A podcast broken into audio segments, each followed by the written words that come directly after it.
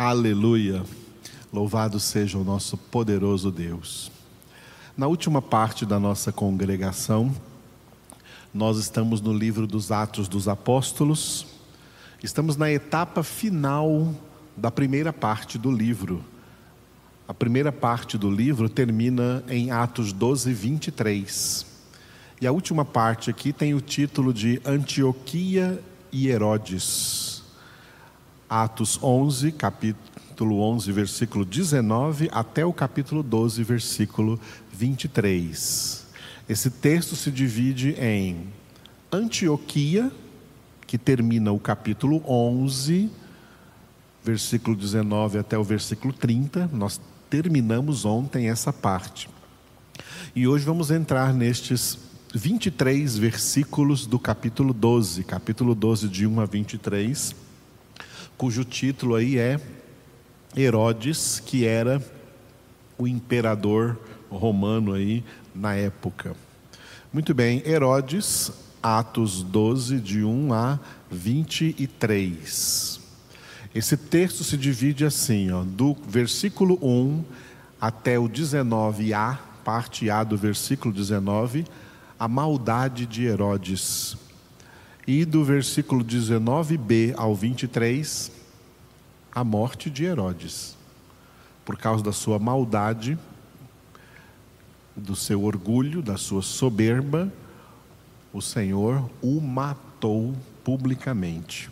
Nós vamos ver como isso aconteceu. Mas primeiro vamos ver então a maldade de Herodes, Atos 12, de 1 a 19a. Os primeiros dois versículos, nós vamos ver o principal evento desses primeiros dois versículos, o martírio de Tiago, o primeiro apóstolo a dar a sua vida por causa do nome de Jesus. Dos apóstolos do Cordeiro, o primeiro a morrer foi Tiago e o único apóstolo cujo martírio, cuja morte está citada aqui no contexto bíblico, na Escritura Sagrada, aqui no livro dos Atos dos Apóstolos. Os anais da história da igreja vão narrar para nós né, que todos os demais apóstolos também foram martirizados, também morreram por causa do nome de Jesus, por causa do evangelho de Cristo Jesus mas a morte deles não consta das escrituras sagradas. E o último apóstolo a morrer, no final do século I, foi o irmão do Tiago. Tiago foi o primeiro e o irmão dele, o apóstolo João, o último dos apóstolos a dar a sua vida pelo nome poderoso e maravilhoso de Jesus. Então, versículos 1 e 2, morte de Tiago. Depois, os versículos de 3 até o 19a, a prisão do apóstolo Pedro. Martírio de Tiago, Atos 12, versículos 1 e 2. Versículo 1, prisão de cristãos, e versículo 2, morte de Tiago. Versículo 1: Por aquele tempo, mandou o rei Herodes prender alguns da igreja para os maltratar. Por aquele tempo, mandou o rei Herodes prender alguns da igreja para os maltratar.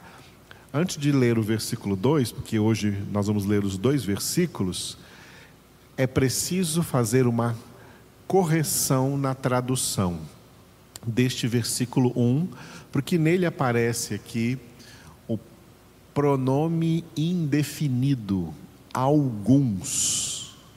No grego, esse pronome indefinido é tis, T-I-S, tis, na língua grega.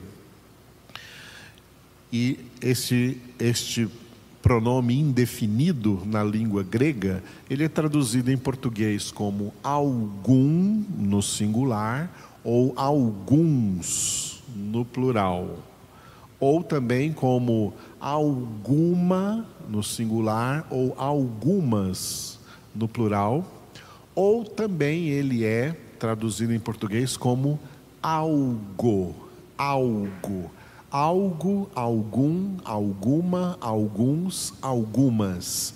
E aqui você tem alguns. O rei Herodes né, mandou prender alguns da igreja. Quando nós lemos isso em português, a língua portuguesa coloca sobre este pronome indefinido uma ideia de pouca quantidade. Então, quando você lê em português, mandou o rei Herodes prender alguns da igreja, você pensa que Herodes mandou prender ali no máximo uma meia dúzia. Não foi muita gente, pouca gente, porque esse é o sentido de alguns em português. Mas não é este o sentido na língua grega. Este pronome na língua grega, como ele próprio é, é denominado, é um pronome indefinido, ou seja, um número indefinido de pessoas foram presas aqui por Herodes. E isso não está registrando aí como um número pequeno. Pode-se entender aqui que vários irmãos e irmãs, vários cristãos foram presos. Muitos cristãos foram presos aí por Herodes, simplesmente para os maltratar, maltratá-los porque eram cristãos, maltratá-los porque confessavam a fé em Cristo Jesus. Então, corrigiu isso aqui? Tira da sua cabeça essa coisa de poucos, alguns referindo-se a poucos, porque isso aqui pode ter sido muitos cristãos.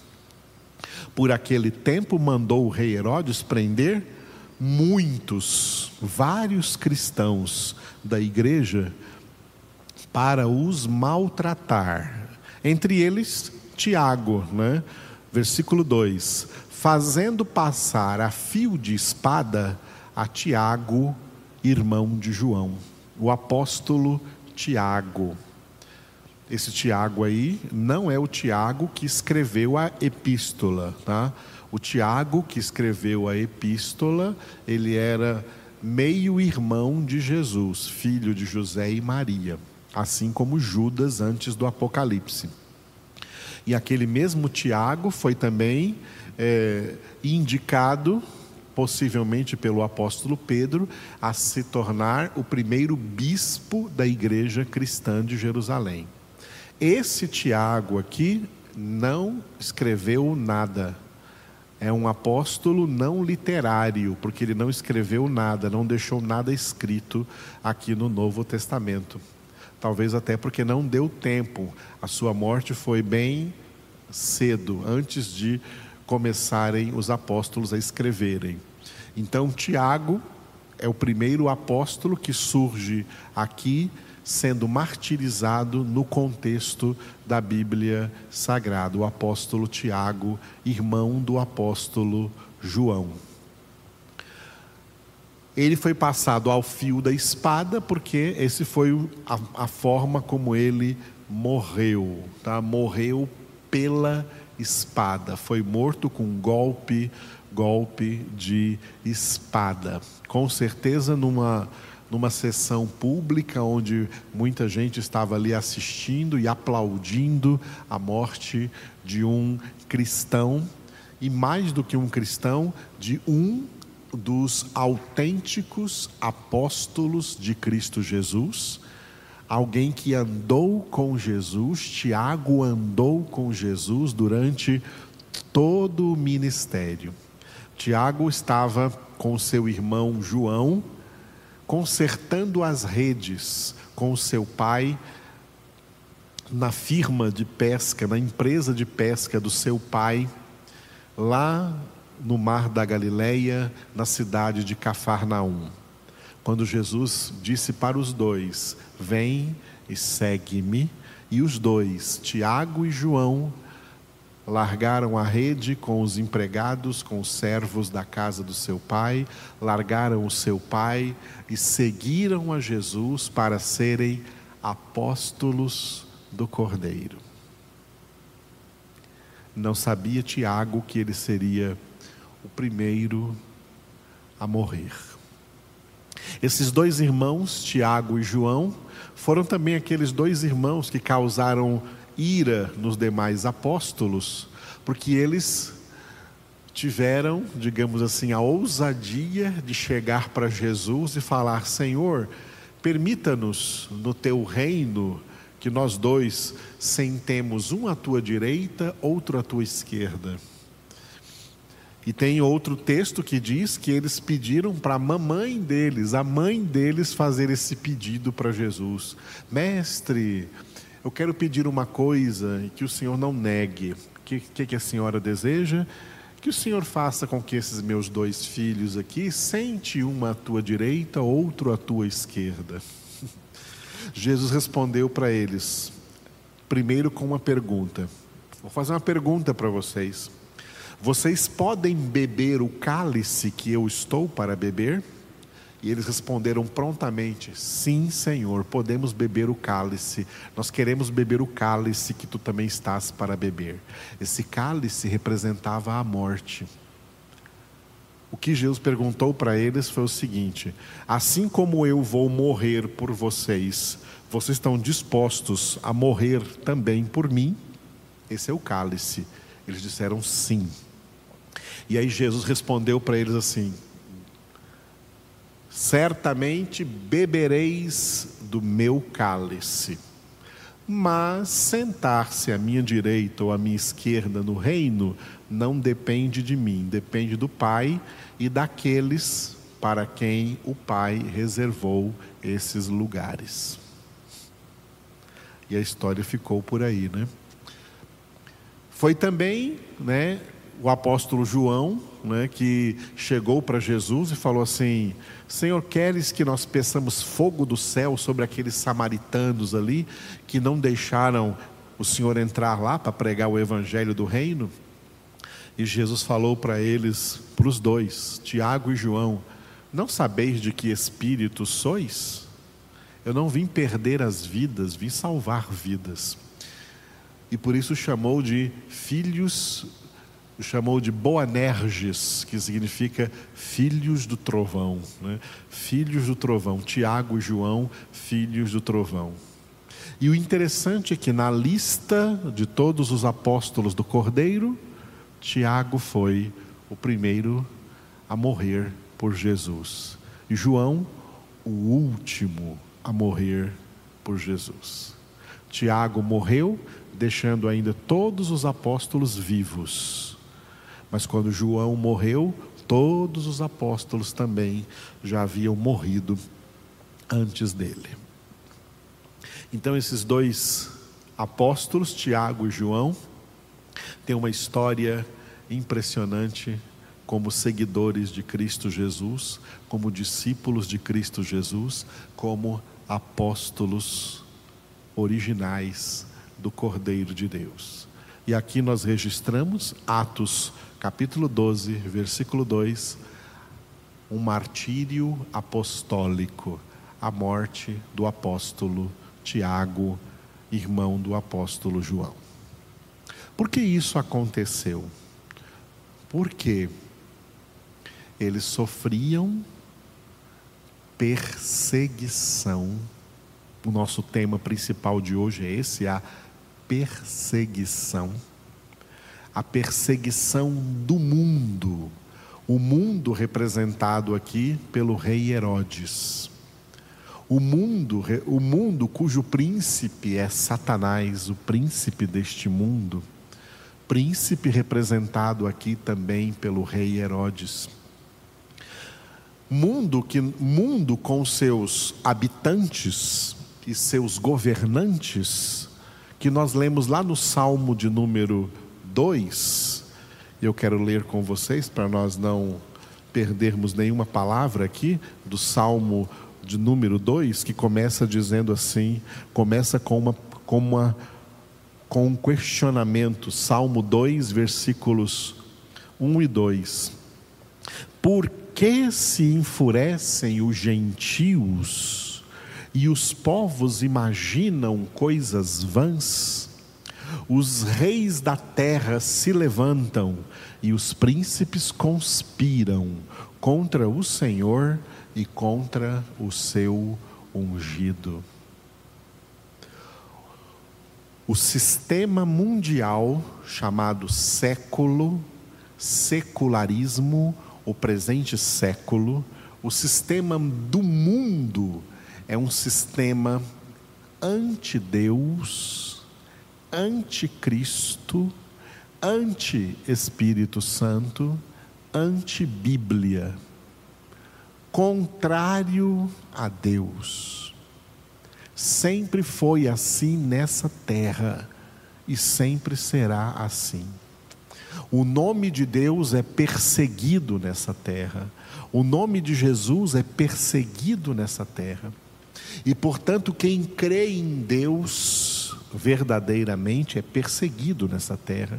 Quem crê em Jesus é perseguido nessa terra por causa do nome de Jesus, por causa da verdade, por causa do evangelho, por causa da palavra de Deus, já que esse mundo vive sob o domínio do pai da mentira e, portanto, das suas mentiras.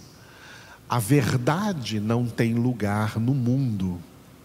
Por isso, Deus disse através do profeta Oséias, no capítulo 4 de Oséias, dizendo que Deus tem uma contenda contra este mundo, contra os habitantes da terra, porque nessa terra não há verdade, não há justiça e não há amor. Não há verdade, não há lugar para a verdade, não há lugar para a palavra de Deus neste mundo. Por isso, o ódio natural do mundo contra Deus procede do ódio de Satanás e dos demônios contra Deus, do adversário que possui as nações, que possui os povos, a humanidade é formada de uma maioria esmagadora de pecadores não convertidos e que nunca serão, a maioria nunca será convertida, e que estão registrados em Efésios capítulo 2, versículo 2.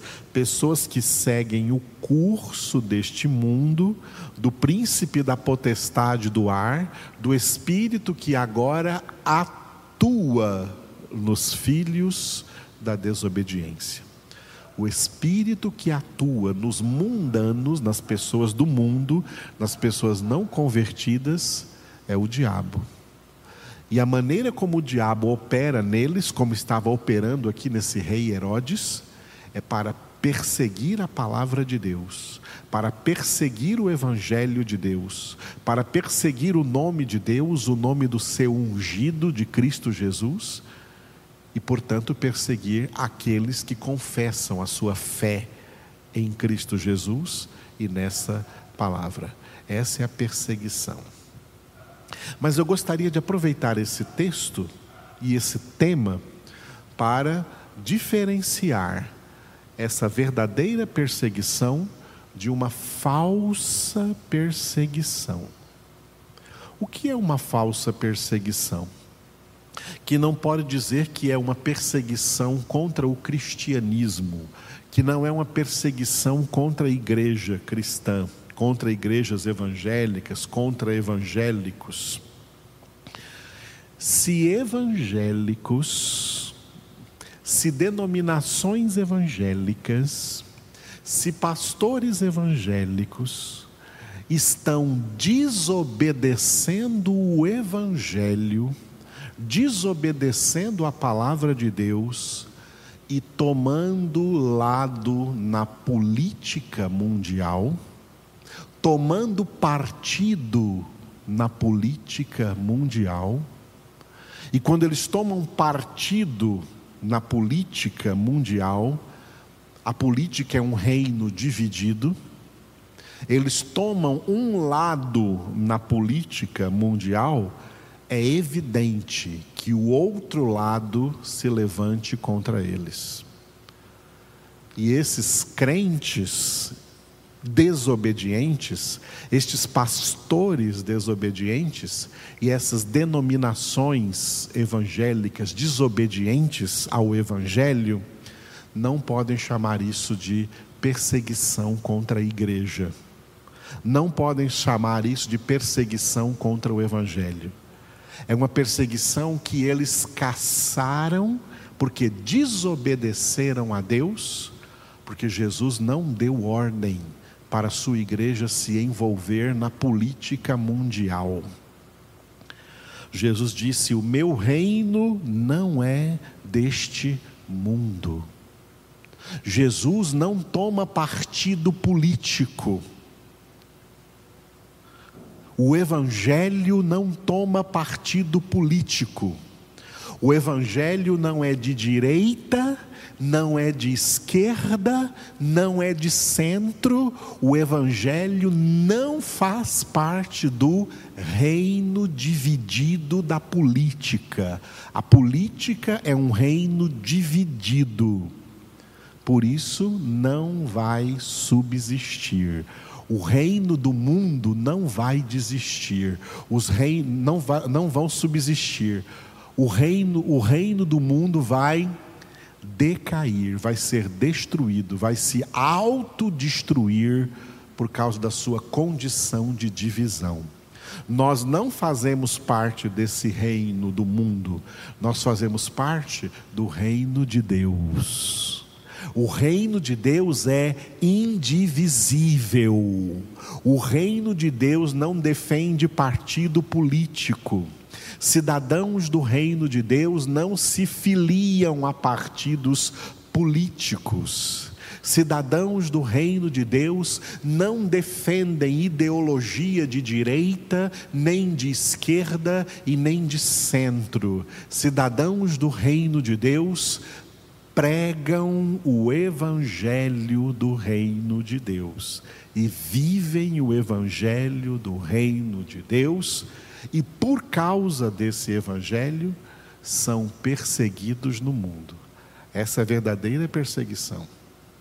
Cristão não pode ser dizer que está sendo perseguido porque é cristão, se essa perseguição está vindo porque ele achou que tinha que entrar na política e ser de direita ou ser de esquerda, e agora está sendo perseguido, né? quis ser de direita e está sendo perseguido pela esquerda e dizer que isso é perseguição, de acordo com a Bíblia, não é perseguição, não é o mesmo tipo de perseguição, não.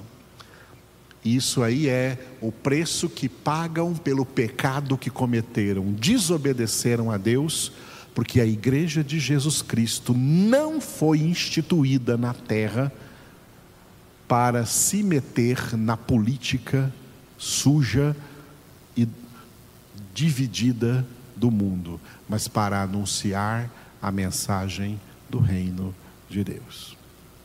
Apóstolos, discípulos, cristãos morreram por causa do nome de Jesus e não porque tomaram algum partido político na terra, mas por causa do nome de Jesus. Jesus.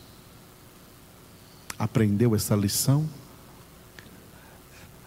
Tira tudo que for política da sua vida, se você é de Jesus. Eu sou de Jesus.